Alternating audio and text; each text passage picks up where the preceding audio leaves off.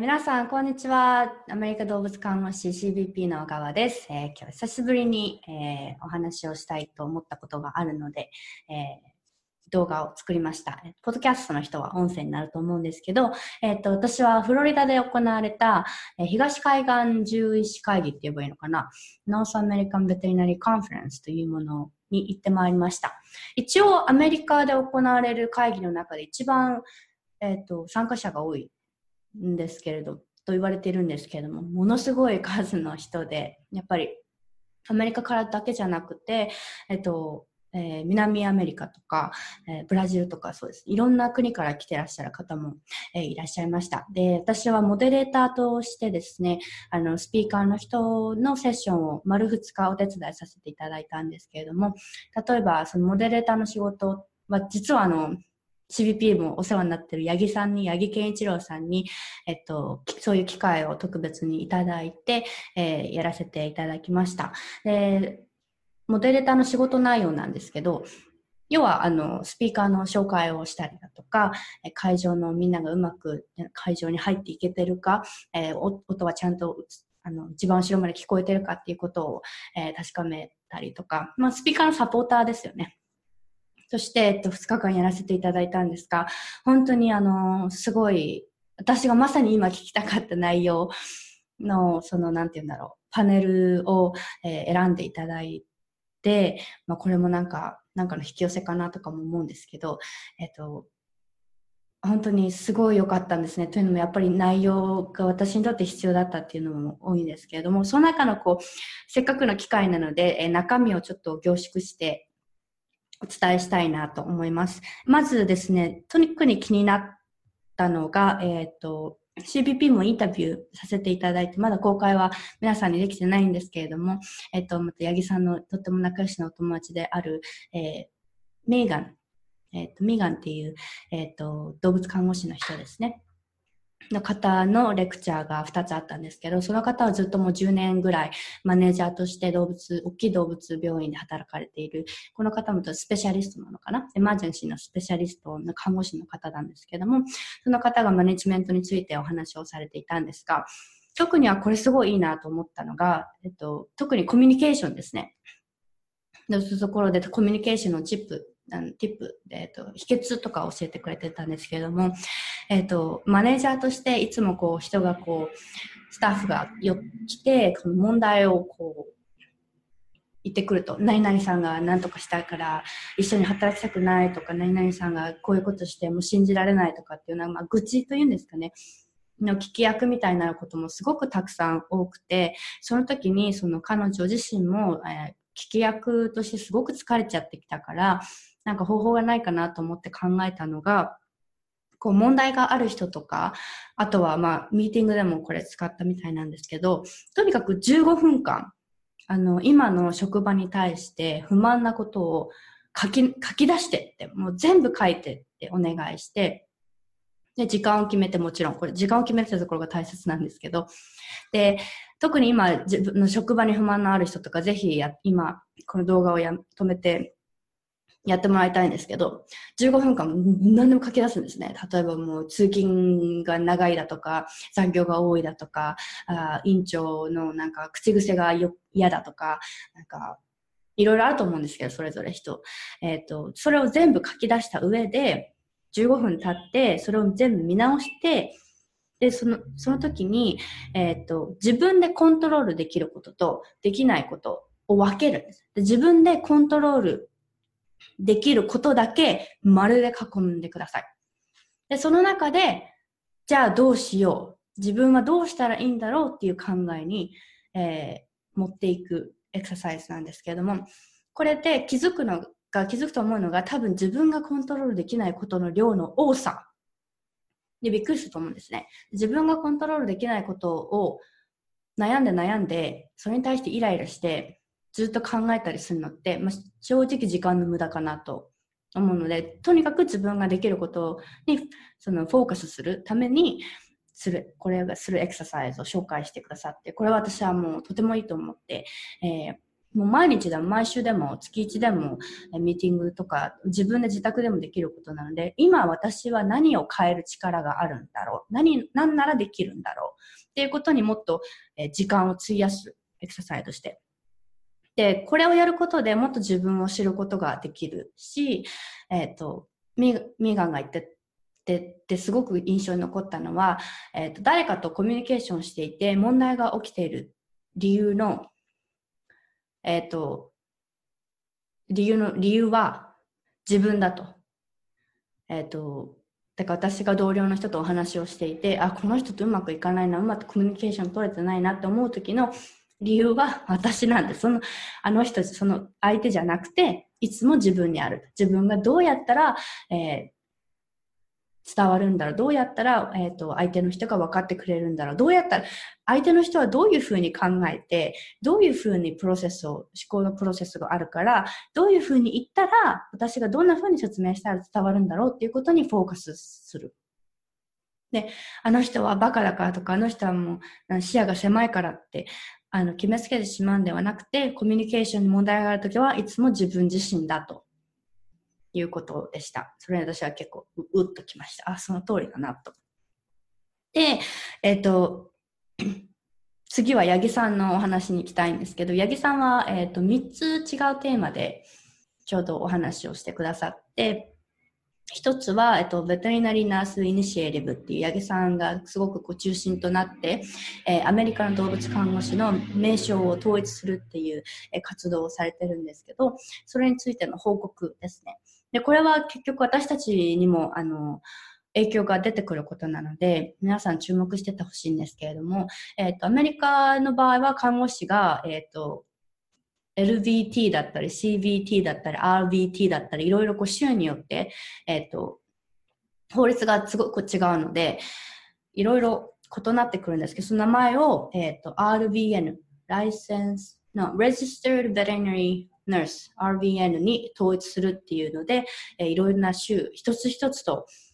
えっ、ー、と、話で交渉して、えっ、ー、と、お話、あの、変えていこうっていう動きをやられてるみたいなんですけど、も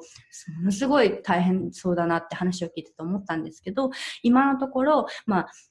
ゼロですよね。ゼロ州、ゼロ州からスタートして、今3つうまくいってるみたいで、えー、オハイオ州とジョージア州と、あとテネシー。で、そこから始めて、えっ、ー、と、アメリカって何州あるの ?40 何州とかありますよね。そんなにあったかな？えっ、と、アメリカのすごくたくさんある州を一つ一つクリアしていくみたいなんです。なので、えっ、と、ものすごい大変な作業だなと思うんですけれども、こうやって名称を統一することによって、えっ、と、違う州に、えっ、と、移動しても、例えば引っ越しとかしても、看護師として、え同じような、え名称で同じようにこう試験をもう一回受け直すこととかもなく長く続けられるっていうその効果もあるし、えっと、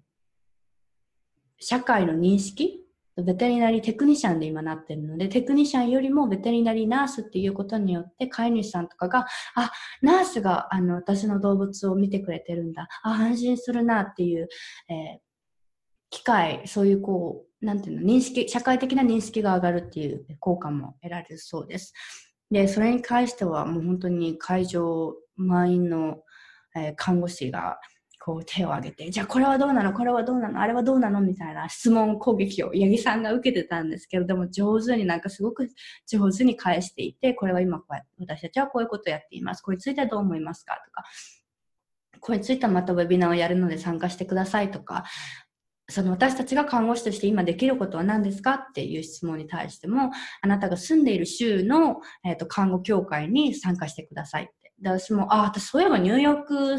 州なんですけど、ニューヨーク州の看護協会に入ってなかったなと思ったんで、えっ、ー、と、あ、じゃあそれが私が今看護師としてできる一歩なんだということも気づかさせていただきました。で、もう一つは、すごい良かったんですけど、これも、えっ、と、自分のパッションを、自分の情熱をそのキャリアとして、えー、つなげる方法みたいな感じで、その八木さんが自分自身のストーリーを、えっ、と、自分の人生のストーリーをシェアしてくれたんですけど、なんか八木さんって、話がすごくうまい。で、なんかすごく落ち着いてて、すごくなんか冷静そうに見えるのに、なんかジョークとかところどころに混じってて、で選ぶ画像とかもすごくスライドに選ぶ画像とかもすごくなんか面白いの。で、なんか聞いててすごい楽しいし、しかもなんかちょっとこううるっとするのがあって、これはすごい私のお気に入りの、えっ、ー、と、セッションだったんですけど、八木さんは今はもう本当にいろんなことをやってて、看護協会にもすごい、その看護師、アメリカ看護師としてもすごい有名だし、世界中で講演されてて、ものすごい人って思うんだけど、そうじゃなかったんだよっていう話から始まっていて、えっ、と、自分はそのテレビ、テレビ、ビデオゲームか、ばっかりやって、仕事もなかったし、なんか、だらだら過ごしていた。で、大学も獣医大学に入ったんだけど、あの、何？大大学？定学えっ、と、定学って大学か。えっ、と、もう行かないってやめてしまって大学か、してしまって、もう何しようかな、みたいな、本当だらだらだらだら生きてたんだけれども、結局その、高校生の時からずっと付き合っていた奥さんと結婚することになって、で、で子供ができて、でその子供を、赤ちゃんを、えっ、と、2ヶ月ぐらいの時に残念ながら、えっ、と、病気で、肺の病気で亡くしてしまって、それでもうなんか、はっとやっと目覚めたみたいな。で、自分がこう、その時は病院で、動物病院で働いていたんだけど、看護師の資格も持ってなかった。アシスタントしてただ働いていたので、まず看護師の資格を取ることを心を決めて、そこからまさにそのさらにエマージェンシーのスペシャリストの資格も取ることに決めて、で、えっと、ケーススタディとかで、えっと、論文とかも、えー、学会で発表するようになって、えー、いろんな学会によで講演でたくさん、えー、講演するようになって、、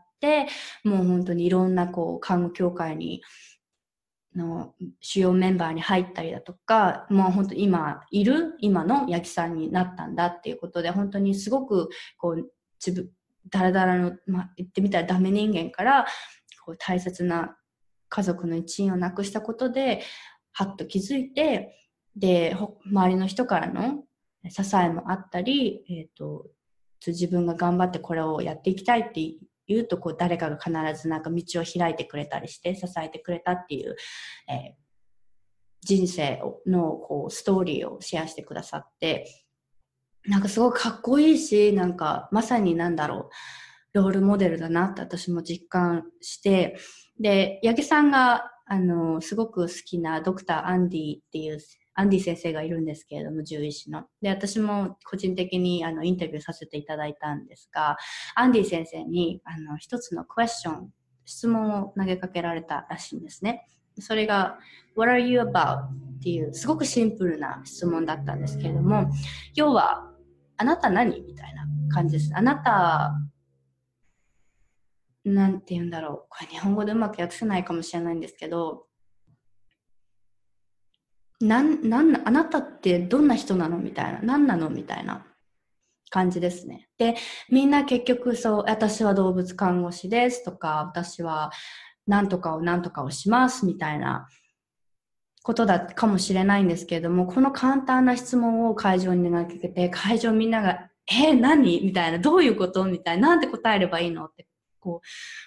戸惑っていて、で、私もなんかそれはちょっと一瞬、え？みたいな、私なんだろう？みたいな。私は、えー、っと、女性で動物看護師で、母親で、えー、っと、奥さんで、みたいな。なんか、そういうのって結局自分の肩書きをなんか言っているだけで、それ私のなんか、これ大きな Y ですね。なぜこういう仕事をしているのか、なぜ自分は生きているのか、なぜ、えっ、と、これをやる、今これをやるとやっているのかっていうその大きななんか自分の核核となるものの質問だなと思うのでぜひあの皆さんも考えてもらいたいんですけどあなたは何ですか？何というどんな人ですか？って言われた時に自分がどんな人でありたいかなっていうのがこうしっかりとクリアなビジョンでなってるってすごく大切だと思っていてでその八木さんの講演を見て、私がもう本当に、あ、こ、これだからこの人はこんなにすごいんだと思ったのは、もう八木さんの大きな大きな Y ですね。もうなぜこの生きているのか、なぜこの仕事をするのか、なぜ講演するのかっていうのがもうすごくはっきりとしている。で看護師の、えっ、ー、と、その八木さんのビジョンですよね。すごく明確となっているから、それに合った仕事が入ってくるし、そういう機会がどんどんどんどん寄ってくるって。あ私なんか何したいのかわからないな。どんな分野でどんな風にか、なんか輝いていけばいいんだろうみたいな、こうやって悩んでる時ってもやもやしてるから、なかなか難しいかもしれないんですけど、みんながもしそれをしっかりとしていたら、毎日病院に出勤する目的がしっかりとしていて、えっ、ー、と、なぜ朝起きてベッドから起き上がって仕事に行くのかっていう意味もしっかりしているし、なぜ自分は、えっ、ー、と、こういう生活を送っているのかっていうのもしっかりできていて、いるようになるから素晴らしいなと思って、私はまさにこの、もう一回自分自身の大きな、えっ、ー、と、Y ですね。WHY。なぜ自分はこの仕事をしていきたいのか、こういう人生を送っていきたいのかっていうことを、えー、やっていきたいと思いますので、はい、今日はこの辺で。ということで、えー、NABC のご報告でした。